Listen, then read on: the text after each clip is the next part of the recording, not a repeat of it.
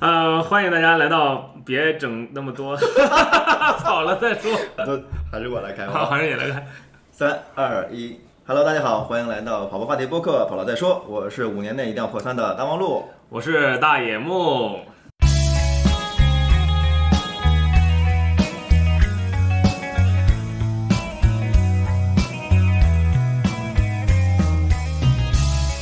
哎，欢迎大家来到这一期。那我们这一次的，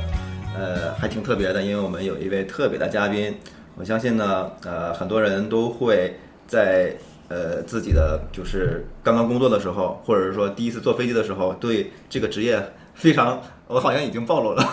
好像已经暴露了。呃，对对，这个飞机上的工作还是挺好奇的。那我们今天请到的一位嘉宾呢，就是。在飞机上工作的，然后呢，也是我们跑团里边精英跑者，呃，并且他在去年的北马呢，就首马就已经破了，破了三三三二零是吧？这是三幺七， 317对317特别特别厉害，很是厉害有是我一个非常崇拜的，但我感觉我要快追上他了， 因为他的工作的属性呢，所以他能够去全世界各地。呃，去，因为因为在飞机上工作嘛，他落地之后就可以去跑步。呃，我们对这件事情啊也是非常的感兴趣的，今天就来请他来分享一下他的故事。好，我们欢迎 Joy。 Hello，大家好，我是五年内一定要 跑遍三十个国家的少爷，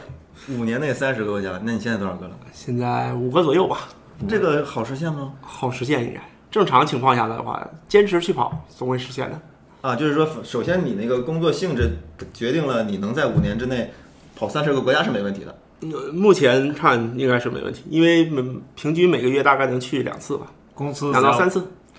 公司只要不辞他 就可以。啊。 对，就是主要我还要坚持跑步，坚持锻炼，不要放弃这个爱好。那你具体是做啥的？你在飞机上你是具体是啊空姐吗？空姐儿， 是我少年的梦 想，但后来发现这个梦想没有实现，呃，那飞机上也就那么几个啊工，作，就那么几个。呃，你是飞行员吗？也是曾经的梦想。那你就是那个我们具体的职业一般都是说真飞的人，一般发朋友圈都是打马赛克的，啊只有哦不飞假飞才会发制服照的。那我就还是不明白， 看来是一个不那么那个能够明说的一个岗位哈。那我们不那么就具体敏感的话题去聊这个话题了。OK，呃，那 Joy 那个就大概介绍一下自己跑步的历程和故事吧。嗯，我到现在为止整整是跑步了两年，是从前年六月份开始跑步的，当时也是为了呃备孕加上减肥，备战奥 运，对备战奥运，备战奥运还是备备运音乐， 行不行？东京奥运。呃这是你加上备减肥，然后开始跑步。开始的速嗯跑量也不是很多，大概是每个月一百公里起步吧，然后逐渐逐渐，直到前年的十一月份参加了一次平谷的半程马拉松，也算是逐渐对跑步有了更加更加深刻的认识，也是突然发现自己原来可以跑半程马拉松，可以完成一个自己从来没有嗯、呃想象的距离，二十一公里。然后从从此我就开始坚持跑步了，直到冬天的时候又参加了一些线上的冬训活动，使使整个冬天也没有放弃跑步，和严寒做 斗争。 Joy，你的手机上有稿吗？你为什么要啊一直盯着你的手机？ 我看了好像也不是什么稿件。有有我的一个心理的不是不是，保我我我有几个疑问啊。你两年前在备孕，然后今年宝宝在出生，你备孕的时间是不是有点长？哪吒，险心理保是不是啊一年嘛，对吧？啊对首先得先提高自身的先把哎身体素质，现在瘦下来了，主要是减肥减的比较慢了。而且你，而且平谷那个半马，我有印象，咱们是应该是一，我我也跑了是吧？你跑了啊，这是第一个半马，啊，第一个完了，第一个半马好像你幺四级是吧？幺三九，幺嗯三九，第一个半马幺三九，第一个半马幺三九，第一个全马多少？第一个全马三幺七这个太狠了，我觉得这个门槛真的太高了，啊，是吧？嗯，真哎的太高了。完了，他这一说，我都没有信心再提我的成绩了。我的首马，呃，三三五八， 手半马幺四七。但是现在我跑不了太快，因为我感觉可能就是说，身体也是有一个周期，就是在状态好的时候是一直处于上升，当你身体状态不好的时候，你也要接受这个现实，是逐渐会进入一个低谷期，嗯，但是呢，也会我也是在慢慢的调整。虽然说，虽然说现在胖了， 我得找个理由。对对对，我是在同样重量级别里头 来衡量自己的身体。赵毅呢，刚刚当了父亲，当父亲这件事情，好像还副作用是长胖是吗？当爸爸主要它影响作息，就之前的作息就完全规律了。我觉得他还一个在飞机上工作的人，作息规律过吗？ 没规律过，对，做的非常的，因为经常晚上喂奶的时候，有的时候会觉得，哎呀，其实也还好，因为有的时候在国外或者是在飞机上工作的时候，夜航根本就没有什么时差呀这个概念，嗯就是随时需要起，就是学工作的时候都要起来工作，过了休息期就是起来工作了两两个小时，然后再休息，都是随时都是间断的睡眠。那你觉所得以说工作累还是带孩子累？各有各的累吧。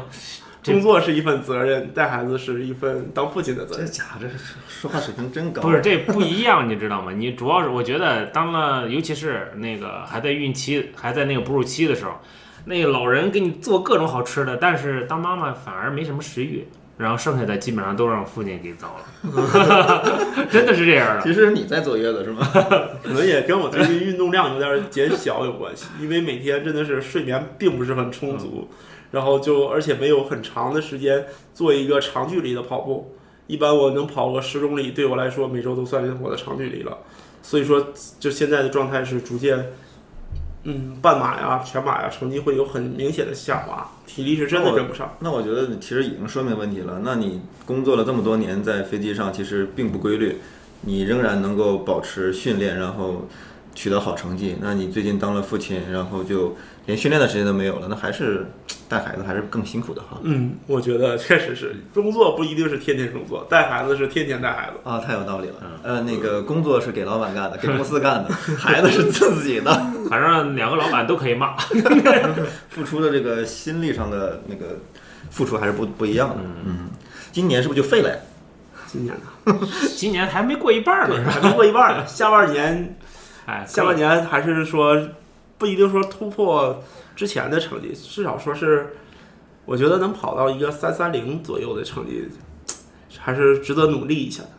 你觉得你还什么什么时候能够回到三幺七或者突破三幺七？啊二胎的时候，二胎的时候，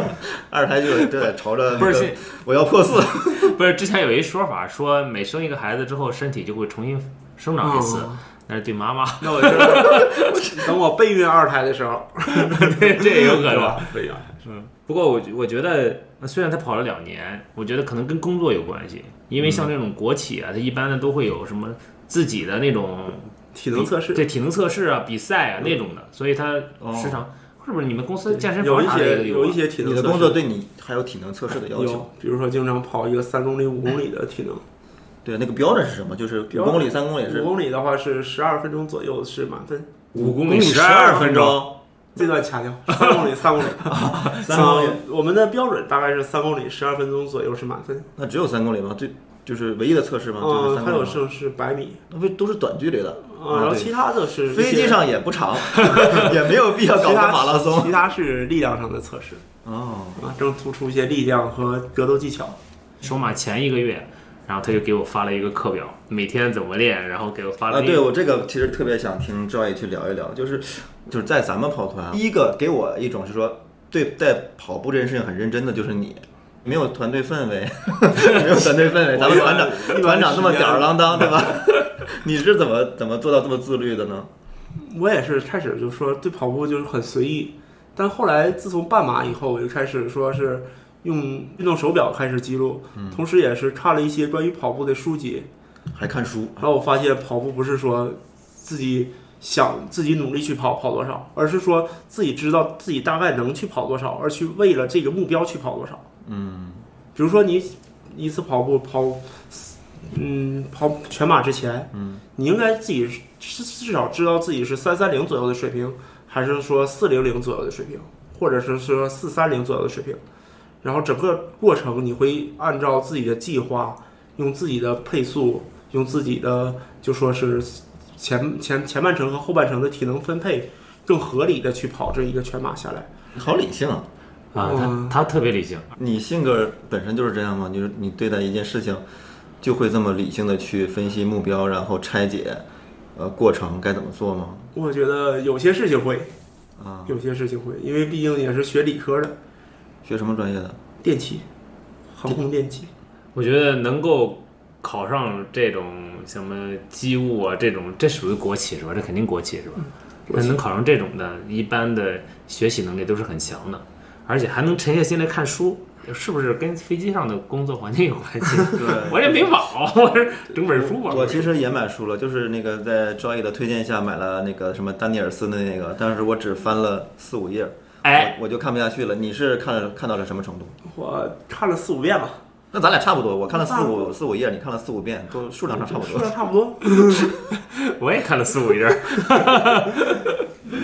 你还自己做了课表，是你自己做的课表吗？嗯，对还是我自己做，因为我平时的话跑步会每个月大概跑一到两次，或有的时候三次左右的间歇跑。嗯，有的时候因为是在一个有体封闭的体育场里，就可以更准确的跑那同样的圈数、同样的距离，嗯，然后更匀速的跑一个配速，做一些间歇的训练，然后经常会喜欢在一个大点儿的公园里跑一个长距离的，嗯，LSD 慢跑，嗯，当时做的课表是感觉北马这次挺有机会的，挺有机会，就说是第一次不需要，嗯，之前有全马成绩就可以报名北马，然后正好我还是这样吗？对，因为去年是一嘛，那我为什么我没有抽签中中？但你最起码有个半马成绩啊。对哎我最起码有个半马对我我是没有完全没有。然后我就中签儿了，然后我觉得哎挺挺难得的机会，然后我就说按计划跑一下吧，然后就想着看一些计划，一些博主介绍的，说是跑三次长距离，当时是跑了一个二十四公里，一个二十五公里，一个三十公里，然后跑了三次还四次的间歇跑，嗯，大概还做跑了一个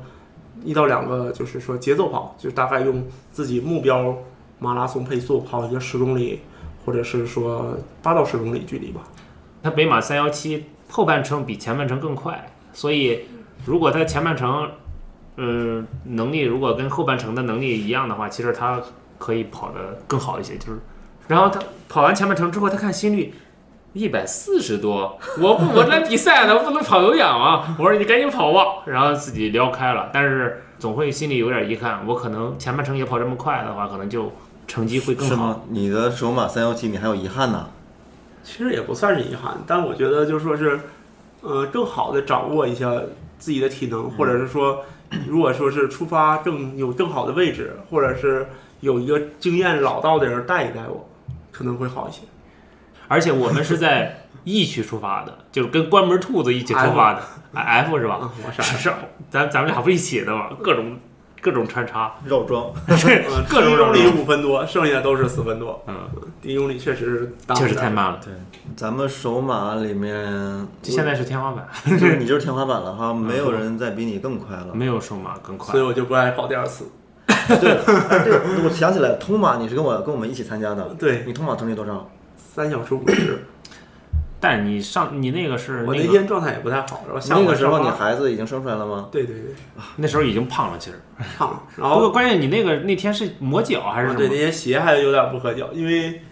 跑完磨了七八个水泡，因为当时训练也是有限，之前没跑那几个长距离，嗯因为正常的话应该是穿一双比赛时的鞋跑几个 LSD，检测一下这身装备好不好。我是直接用用了北马的鞋，我想着说，因为北马穿过了，正常就没问题。可能是因为胖了，脚也跟着胖了， 他就开始磨脚了。跑到二十公里左右的时候就开始磨脚，然后后来蹲在路边儿倒了倒鞋，我以为有沙子呢，其实并没有。然后跑整体下来发现脚上磨水泡，指甲也黑了。但我觉得真的是长距离训练是对马拉松是最重要的，因为我这这次是之前没训长训练长距离，后期的话是感觉是腿抬不动，嗯，外加腰疼，两边腰部的肌肉会后后背腰部的肌肉会感觉对整体身体的支撑没有支，就是有点酸痛的感觉。你发现吗？他他特别在意这些比赛的细节，嗯，比如鞋要提前练一下，然后赛前一个长距离对，然后跑个节奏。所以我觉得跑个你你间歇跑步是快乐的吗？我是严肃跑者是吧？你但好我觉严得肃以啊前有点严肃，现在我要追求跑步中的快乐，所以最最近的跑步吧，并没有在在一个配速，嗯也并没有太说是用任何训练，只是说抽出时间，今天比如说孩子睡了，跑个三十分钟，跑个五公里，或者是说今天在在单位备份呐、或者之类的，能跑个十公里或者十五公里，跑一个慢跑，嗯嗯，我觉得就不错了，因为我现在真的是整体没有没有就是说系统的训练，如果突然间拿出一个课表或者说一个呃一个间歇跑，对我来说有点压力。然后从跑步中寻找快乐，是我先近期的目标吧。我觉得现在是体重拖累了你， 你先把体重收一下。体重其实你没胖多少，十多斤嘛，还好。嗯，你当时不是说跑步有一个原因是为了减肥吗？对你是从多少开就始？是从现在的开始的， 一百六十斤嘛。那人生其实就是这样的重复嘛。对，从 我你只要达到过了的话，你还可以继续嗯，我有信回心到那个，因为状态我瘦过，我知道怎么减下来，嗯有成功案例了。有成功案例了。 Joy 带你跑遍全世界，这个、嗯啊是因为你的工作的特殊性质。你你这个名字我看了一下，有一个网红女的叫克洛伊还是 Chloe，后裔。她的那个小红书的名字就叫 Chloe 带你跑遍全世界，你干嘛抄人家呢？他是粉丝，哎，这就是一方面，但是之前我看到他好多的训练方法和我的真的是很相似，还有一些关于跑切线等很多技巧，我觉得都是从他这儿学到很多很多跑步的知识，也是能更好的提升自己的能力。你有关注寇宇的那个？我关注了，我我我之前是在那个呃抖音上经常刷到她，嗯、后来那个我玩小红书比较多，嗯，就也也去特意搜了一下她，然后才发现她影响力这么大。对我真的觉得他是在跑圈里边儿分享干货啊，算是还是挺认真的，就是包括他每次的训练，然后穿、选那个装备的选择，还有那个比赛计划的制定，然后都特别分享的特别的详细。他讲的一般都是说一个大众跑者，嗯，通过自己努力能去达到的高度，但是他讲的方法是一个，就是说，呃，精英运动员的训练方法，嗯，用用专业的理论指导一个大众跑者去做这件事情，我比较适合咱们这种大众跑者。看来你对她评价很高啊。嗯，我觉得他好多东西，包括他讲好多东西，我觉得我看书都能看到同样的点。他这有的时候会拿出书中的一章，哎，正好做一期节目，讲的恰恰好好是书中的一章内容。那这个算是清流了。其实跑圈的很多大 V 啊、网红分享的东西，反正在我看来的话，就是可能随性而为，或者是说博眼其实球，嗯，你可以这么说吧，反正就没那么多的价值。那扣一还还挺重视这个背后的科学理论的，对是吧对，有很多理论，比如说他受，比如说你受伤了，嗯，嗯、你正常的话不能跑步了，这一个月的时间，如果这一个月时间你不跑步，你体能会下降多少？如果这一个月的时间你不跑步，但是你去游泳或者是骑自行车，你的整个体能会下降多少？这是有一个整个数值的跟跟随，它会有一个就是说公式的计算数值，嗯，换算的。对对对，这就是说丹尼尔斯那本书上也也介绍过，然后寇爷也在他的一期节目说过这个交叉训练。丹尼尔斯书上有介绍过，应该不在前面这四五页儿， 我没看着。那就是另一本书。如果你看了很多个跑步的书，如果挑出两本来给我们的听众推荐的话，你会推荐哪哪两本书？一个是刷新 PB，它是讲为什么要快快跑，是讲一个快跑的乐趣。嗯，嗯，他是芝加哥马拉松的一个官方官方教授吧，叫霍尔，他讲的一个训练法叫刷新 PB，然后还有一个是嗯，就是丹尼尔斯经典跑步训练法，因为它是相当于说牛顿的万有引引力定律，嗯，啊，它是所有跑步各种定律里的基础。哎，你定的那个课表，就是那个北马之前定的那个课表，还有你自己用那个什么 Q 一、Q 二，那个都是基于丹尼尔斯的那一套指导体系的吧？ Q 一 Q 二是啊，丹尼尔斯他的训练法的话，它分嗯，好像是从一千六百米到三千二百米是一个训、一个训练，嗯然后是五公里、十公里、半马、全马，嗯，还有一个什么越野跑，大概是这么几个不同的类别。然后每个训练里面，它还分呃几种训练模式，比如说一个马拉松，它分一个初级小白的训练，然后可能说是一周一个，从一个就说是零基础的小白，通过十八周还是二十周左右的时间训练成完成一个全马，可能是每周有一个长距离，然后另一个是说有一定跑步经验的，就是叫 Q 一 Q 二的训练法。对于一个有跑步经验的，是每周两次 Q 训练。Q 训练就是说有有计划的训练，一般是 Q 一是一个长距离，Q 二是一个间歇跑，长距离带有长距离的间歇跑。 Q 是什么意思？ Q 是强度，哦，quality 是吗？嗯，质量强强高质量，对高质量高强度的训练，确定吗？我确定。这重要。你你要是错了的话，会打脸的啊！ 我把你说是连锁跑者，一嗯我还以为就是那个兔就是 Q 是啊那个第一季度，然后 Q 二是第二季度。我想你这个，嗯，两个季度这个比赛都完事儿了。 Q 一 Q 二训练还分不同距离，比如说每周跑量在六十四公里，周跑量是九十六，直到周跑量是一百九十多公里。不同周跑量，它会有不同的训练方式。所以它其实分的还是挺细的，我们还是要看一看四五月之后的那些书的 啊。我觉得还有一些散文，还是散文是跟跑步的有哎关系吗？有对村上上春春树树吗？ 想到一块儿去了。是村上春树那本书我我也没看进去，就是我当初是，哎 你后面这书架是不是就是装饰品？ 我这打开都是木板儿。对，书还是书。哎，我也有那本书。之前那个周宇他跟我们说过，他其实想做一个跑步的教练，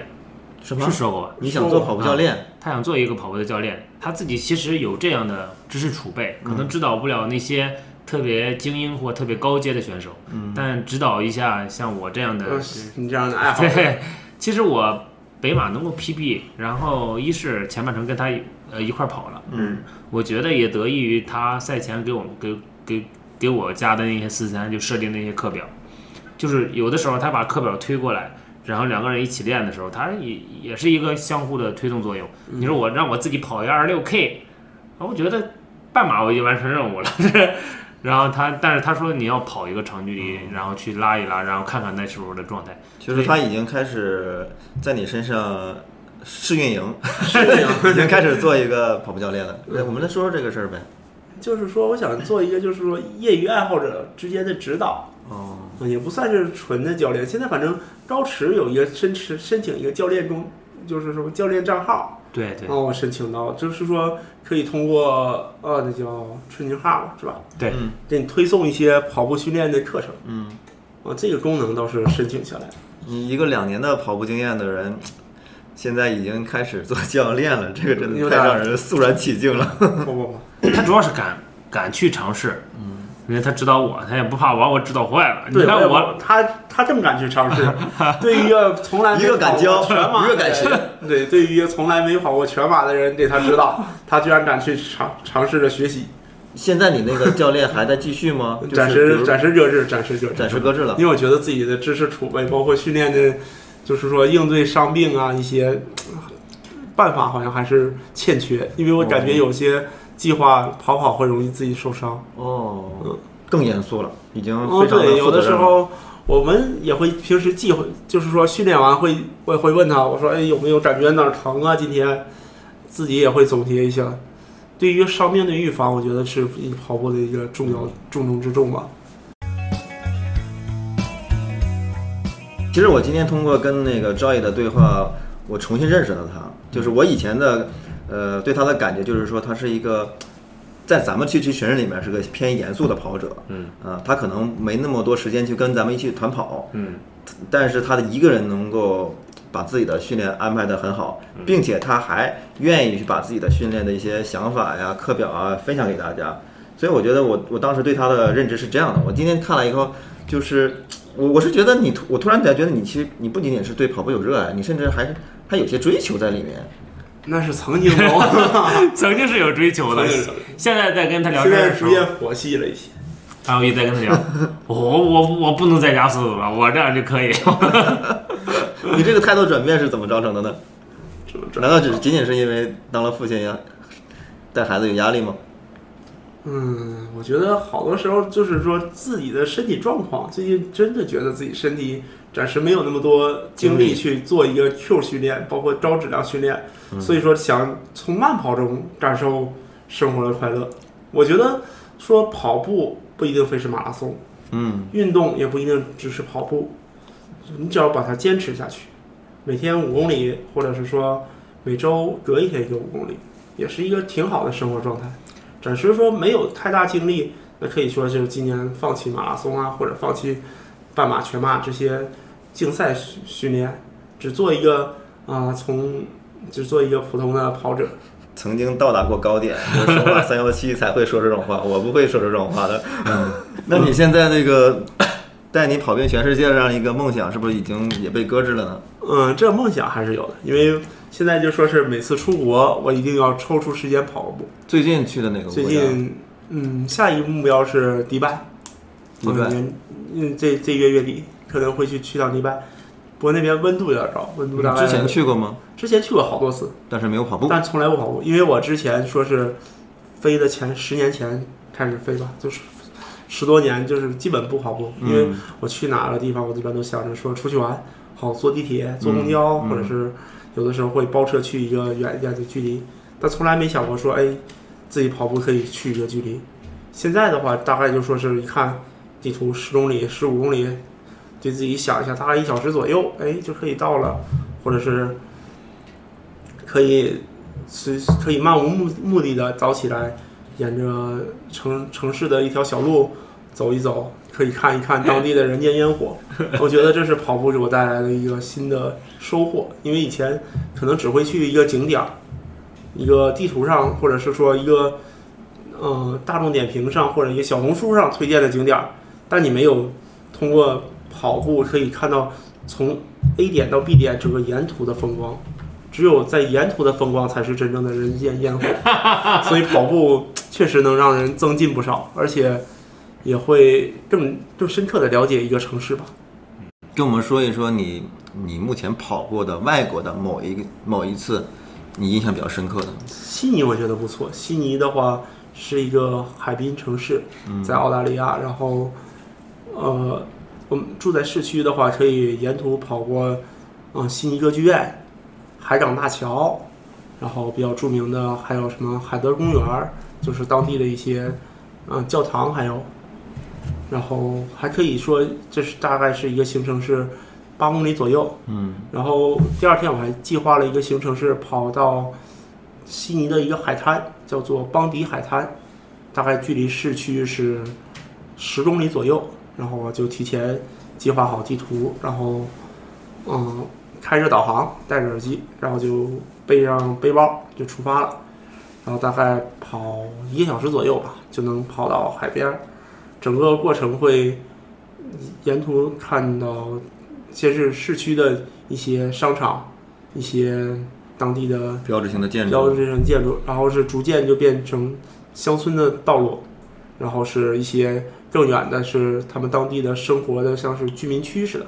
嗯他们可能说是喜欢住在更偏僻一些的小独栋房那子不里，是你刚才说的是多少多少距离？十公里十公里你就已经从市区到郊区了差不多，嗯，因为它有些外国城市并没有咱中国大呢。啊！国外的跑者多吗？对，我就想说，国外的跑者真的非常多，他们非常阳光健康，他们不会特别在乎穿着。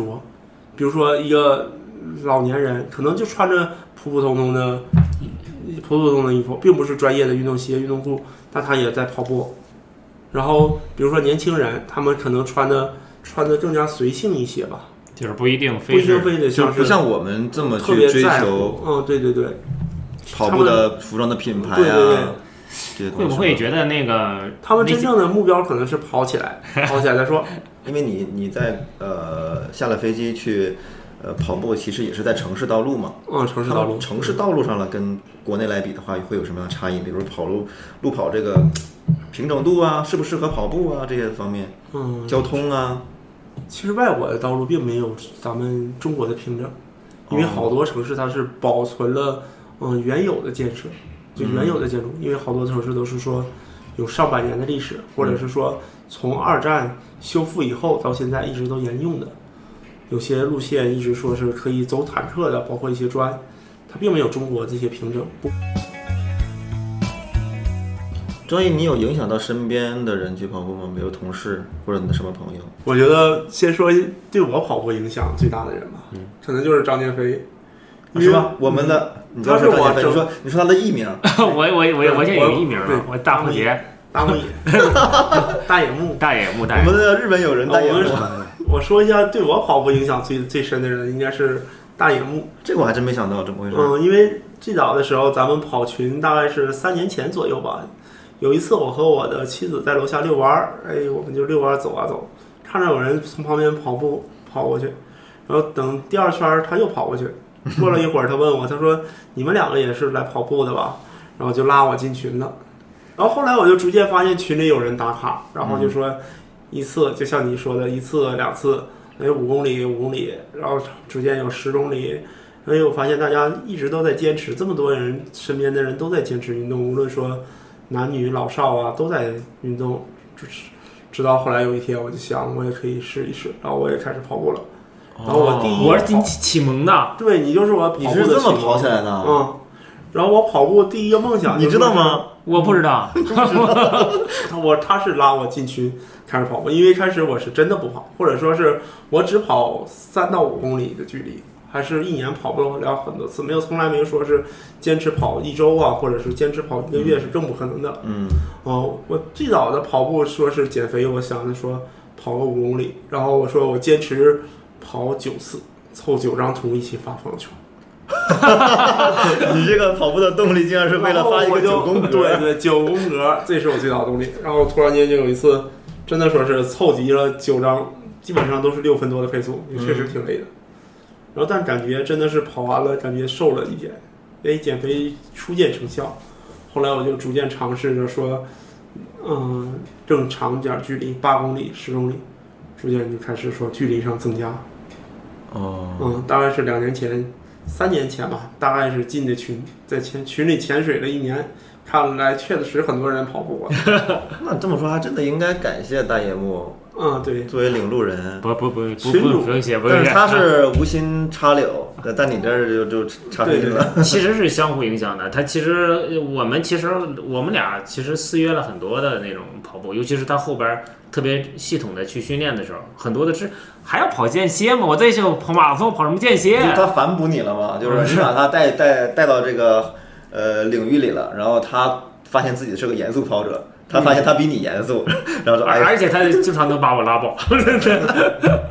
那你你你那你有把这个火种传下去吗？哎呦，我周围的话，包括我一些同事啊之类的，他们也会问我一些，比如说跑步的技巧，你大概影响了多少人跟你一块跑步？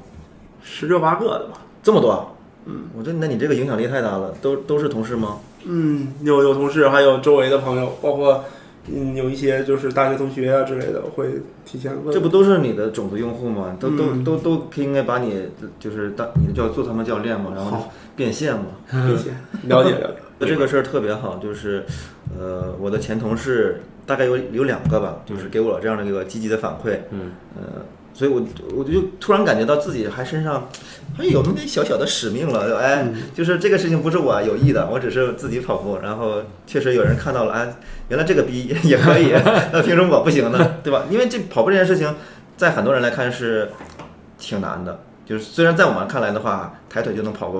十公里、八公里、半马的。但对于很多还没有迈出第一次的人来讲的话，确实挺难的。但是如果你持续的去在你的社交网络上去发，特别是像咱们还一本正经的搞一个节目，他就会觉得，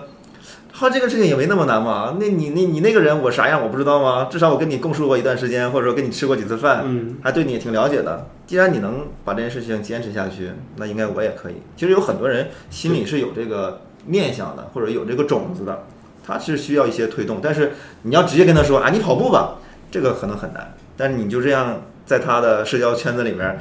一次、两次、三次、 嗯四次，他可能就会被影响了。嗯，所以我觉得我们这件事情，嗯，有意义、有价值、 我就是被影响。有责任。 使命感、责任感上来了，我们瞬间感觉高大了很多。那赵毅的那个，你现在呃，其实我在在我看来的话，你从最开始呃出道即巅峰，然后到现在因为家庭的关系，呃，把这个心收回了一些，然后跑步的态度上也有一些呃转变，嗯、那如果说现在让你去对那些呃新人，你回到两年前，你回到两年前你没跑步的时候，嗯，你会对你说什么？我觉得那个时候的你可能会代表很多人我现在其实挺遗憾是没有早点加入跑啊步，哦因为真说是大学毕业刚上班啊，或者是说没有家庭之前，可能会有更多的时间来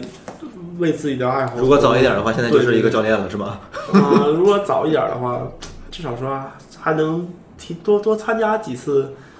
呃，一些马拉松吧，或者说是过早的在年轻的时候，嗯、有更更好的体力冲击一下三三小时嘛。 然是后我有一个破三的梦想，你看我每次呢开头都会说，你五年内一定要破三五。年内等第五第四年的时候，我跟你一起努力，你的你的目标是多少？破三差不多吧。也是五年吗？嗯，具体时间没 定，但是破三争取吧，争取就说是他是他其实是一有希个很有目标感的人，嗯，他一个破三的手环挂在自己的背包上，时刻的激励着自己。哦，好有仪式感啊！对我一直觉得用暂时用不上，我就先放那儿，等我迟早会用得上的。你肯定会用得上。我觉得破三真的对你来说，我就甚至我觉得用不了， 用不了。那我们用不了就很久期待着那那你就个，先打个样吧，期待我明年破三，我这儿已经把话放出去了。你就帮我明年打个样，后年我大后年你你今年北马就可以尝试一下，去吧。半年时间可以 的，系统一下。我的 flag 是五年，我觉得你用不上五年，嗯，期待着你明年，嗯最晚后年，这样后年嗯，然后那个希望我们这档节目还做下去，好到时候请你来返场。好，啊、我觉得那个时候你应该有更多的干货分享给大家。我也希望说那那个时候你可能真的成为了一个业余教练，嗯、啊，然后呃非常切实的在帮一些人在提高这个跑步水平。业余的时间的专业业余教时练，间的专业教练专业教练是吧？嗯很很专业的，很很专业业。的，好，好的，那我们本期节目就到这里，非常欢迎，非常感谢赵毅到来，然后我们期待赵毅呃破三，也期待赵毅能够去到更多的全全球的城市，然后分享更多他在国外啊、包括也在国内的一些其他城市的跑步的经验。好的，谢谢，好，好，我们谢我谢们赵期毅，待下期节目，期待赵毅返场。好好的谢谢。